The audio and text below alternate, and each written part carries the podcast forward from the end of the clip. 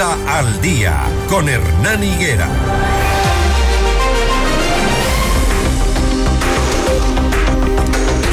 El gobierno se ha comprometido a transferir hasta finales del año 200 millones de dólares que mantienen deudas atrasadas a las prefecturas por concepto de devolución del impuesto al valor agregado IVA. También realizó desembolsos a municipios por deudas de septiembre.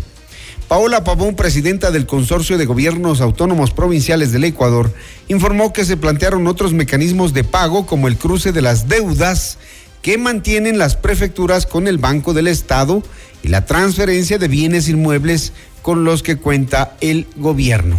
Inédito, ¿no? A pagarse con bienes. ¿Y están de acuerdo con eso? Leonardo Orlando, prefecto de Manabí, buenos días. Muy buenos días, eh, Hernán, buenos días a, todas y todos los ecuatorianos. Bueno, una de las alternativas eh, que se nos comentó en una reunión con el ministro de Economía y Finanzas y el secretario de Administración Pública, y luego se lo planteó también el señor presidente a Paola Pavón, nuestra presidenta del Congope, es que parte de los bienes eh, que están en inmobiliario, que no están siendo eh, producto de la subasta, remate de dichos bienes, se puedan eh, cobrar a creencias, pero también se habló de que la conciencia plena de que en este momento lo que se necesita es liquidez, pero la deuda es tan abultada que lo que se ha, planteado es un mecanismo. Nosotros en estos momentos eh, no podríamos asumir bienes a cambio de las obligaciones con nuestros trabajadores, por ejemplo, no podríamos cubrir ese tipo de obligaciones. No obstante aquello, eh, en un ánimo eh, propositivo, eh, si de las deudas más antiguas, nosotros en el caso de Manaví se nos adeuda 43 millones de dólares, si hubiese un bien inmueble que sea de beneficio para un proyecto provincial y que pueda ser realizado en un tiempo más corto que lo que significaría un plan de pagos, porque estamos conscientes de que eh, más de 600 millones a las prefecturas, eh, cerca de mil millones a los, a los gates municipales. Ah, se hablaba hasta hace pocos días, probablemente con el pago en el caso de las parroquias rurales ya de octubre haya bajado la deuda, pero de casi eh, más de 40 millones de dólares a, las parroquias. es muy difícil para un gobierno poder asumir en corto plazo esta deuda, por eso se ha priorizado en este momento eh, las alícuotas del modelo de equidad territorial. Eh, ya en las prefecturas se ha recibido eh, desde este lunes y martes las alícuotas del mes de, septiembre, quedando quizás en unas pocas prefecturas que esperamos que se puedan concretar el día de, hoy y tenemos la aspiración incluso de recibir algún valor por concepto de, de, la alícuota del mes de octubre, pero no solo nos deben del modelo de equidad territorial, de las transferencias eh, constitucionales que se reciben mensualmente, sino también eh, valores muy importantes, sobre todo en las prefecturas de la competencia de riego y drenaje. En nuestro caso, eh, cerca de 20 millones de dólares. De los 43 millones de dólares, el principal rubro es por la competencia de riego y drenaje, seguido por dos alícuotas del modelo de equidad territorial, octubre y noviembre. Ya está próximo la siguiente semana, el último día hábil del mes de de diciembre y del año será el, próximo viernes, eh, se, se, computará también la alícuota del mes eh, de diciembre y volveremos a tener una deuda de cerca de 50 millones eh, de dólares. Entonces estamos claros que ahora la prioridad es cubrir las alícuotas del modelo de crear territorial y hemos planteado alternativas creativas como cruces de cuentas, como recibir los proveedores del Estado, de los GATS, eh, de, manera voluntaria eh, recibir certificados de tesorería a corto plazo para no asumir descuentos tan altos. Y en ese sentido hemos hecho planteamientos también y le planteamos tanto al gobierno nacional como al presidente de la Asamblea Nacional, a la vicepresidenta, a, eh, las presidentas de, de, comisiones, tanto de GATT como de Desarrollo Económico, que se busquen mecanismos estructurales para que el gobierno nacional tenga una fuente de financiamiento para que en los próximos dos ejercicios fiscales, 2024 y 2025, sin que se acumule nueva deuda por ningún concepto, ni por modelo de equidad territorial, ni por competencias, como en este caso las prefecturas de riego y drenaje, y se pueda ir saliendo de la deuda del pasado. El, el tema del fenómeno del niño, ¿ya les está pasando factura? ¿Ya tienen los principales problemas, los primeros problemas o todavía no, afortunadamente?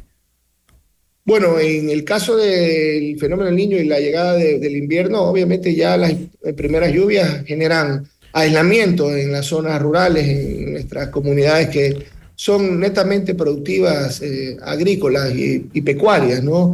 Ya eh, comienza a evidenciarse el aislamiento y esperamos eh, poder eh, a partir de, del día de hoy restablecer la operatividad que prácticamente por la falta de recursos, incluso de lo más básico como combustible, eh, se habían parado muchos frentes de, de, de, trabajo y estamos haciendo un plan de prevención que contempla la priorización de 300 puntos críticos. Tenemos un avance superior al 30%. Eh, y lo hemos ido cubriendo con nuestros propios recursos. No hemos recibido recursos, en el caso del gobierno, los dos gobiernos anteriores eh, que precedieron al actual, no recibimos ningún tipo de, de, recursos eh, ni para atender la pandemia ni para atender una fuerte sequía, por ejemplo, que tuvimos en el 2020, fuertes inundaciones que tuvimos este año en marzo en Chone, en julio, en, en Flavio Alfaro, y ahora hemos estado atendiendo tanto el perfil costero eh, de manera prácticamente eh, eh, única por parte de la, de la prefectura y en el caso de las riberas de los ríos, en, en la zona interior, de la campiña, incluso en los centros urbanos, como en el caso de Flavio Alfaro, que sufrió en julio la inundación más fuerte de, de las últimas décadas, eh, hemos, hemos recibido cooperación del GAT eh, de, cantonal de Flavio Faro, pero no hemos recibido ningún tipo de cooperación del gobierno central. En el caso Entonces, de, eh, el gobierno central anterior, solo a través de la Secretaría Nacional de Gestión de Riesgo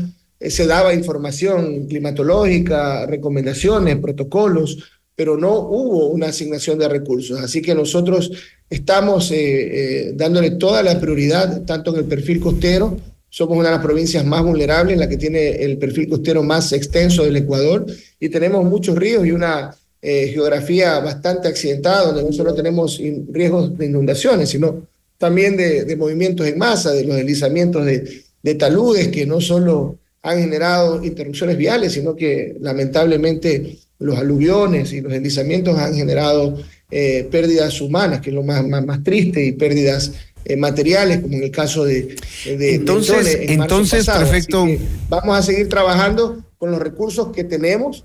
Esperamos, eh, y eso le hemos dicho también al gobierno, que los primeros que vamos a dar respuesta en materia de prevención de riesgos somos las prefecturas, los municipios, los gobiernos parroquiales, cada cual en función de, de sus capacidades institucionales. Eh, en general, en las provincias, quienes más tienen maquinaria especializada justamente para la prevención de inundaciones, la limpieza, esa solve de los ríos, de esteros, de quebradas, somos las prefecturas del Ecuador y por eso es muy importante, incluso también por la reactivación económica.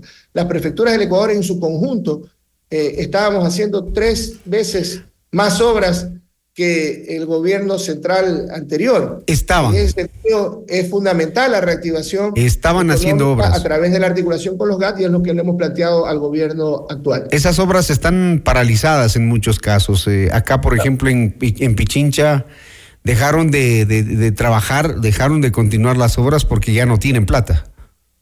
En la mayoría de prefecturas, eh, por no decir la totalidad, eh, hemos priorizado cubrir las obligaciones con nuestros trabajadores, eh, pero ya los frentes de trabajo, obras y proyectos eh, han sentido eh, esta iliquidez, ya que jamás nos esperábamos que de manera absolutamente abrupta, ya en el mes de octubre, ya habíamos asumido como normal que nos paguen las alícuotas del modelo de equidad territorial a mes vencido.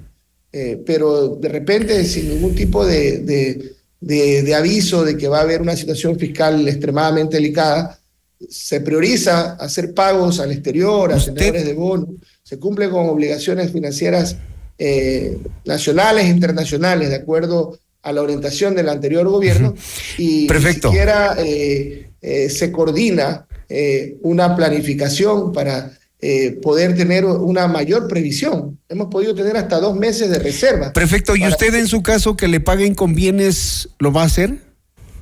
Nosotros no, no, contemplamos ahora como una eh, posibilidad de eh, inmediata o mediata. Nosotros sí tenemos una necesidad, por ejemplo, de adquirir un, un nuevo lugar porque estamos en el centro de, de Puerto Viejo, muy cerca de, eh, de la terminal terrestre de, de un puente de una zona muy densamente poblada. En nuestro patio de máquinas, por ejemplo, eh, una alternativa, un, bien inmueble este, para poder tener este, nuestro patio de, de, maquinarias. Quizás ese tipo de, bienes nos podría eh, servir y si el, el, precio es justo, acuerdo a nuestras capacidades institucionales, lo podríamos analizar si de casi 50 millones de dólares a lo que terminará la deuda eh, en el mes de diciembre de este año, eh, hay un, terreno, eh, probablemente nosotros hemos analizado un terreno al costo municipal en las afueras de, Puerto Viejo de, de, 3 millones de dólares para poder tener nuestro patio de maquinarias, mecánicas y todo lo demás. Un tramo pequeño de, de la deuda, si es conveniente, podríamos resolverlo de, esta manera, pero realmente el grueso de la deuda tiene que ser pagado con liquidez en efectivo y no nos, no nos cerramos a la posibilidad de que nuestros proveedores, que así lo han manifestado, puedan recibir certificados de tesorería a, a una tasa de descuento de un 3%, cuando son certificados de tesorería a corto plazo.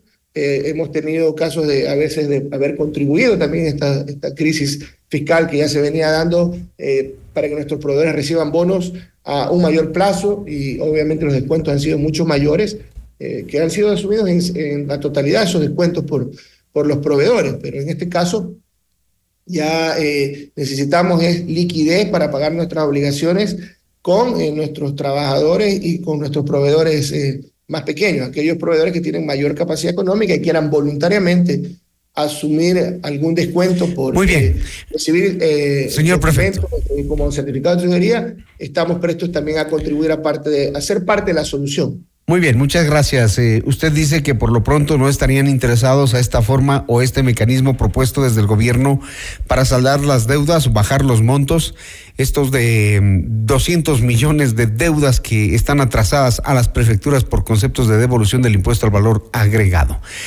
Leonardo Orlando, prefecto de Manabí. Lo escucharon aquí en Notimundo al Día. Gracias, buenos días.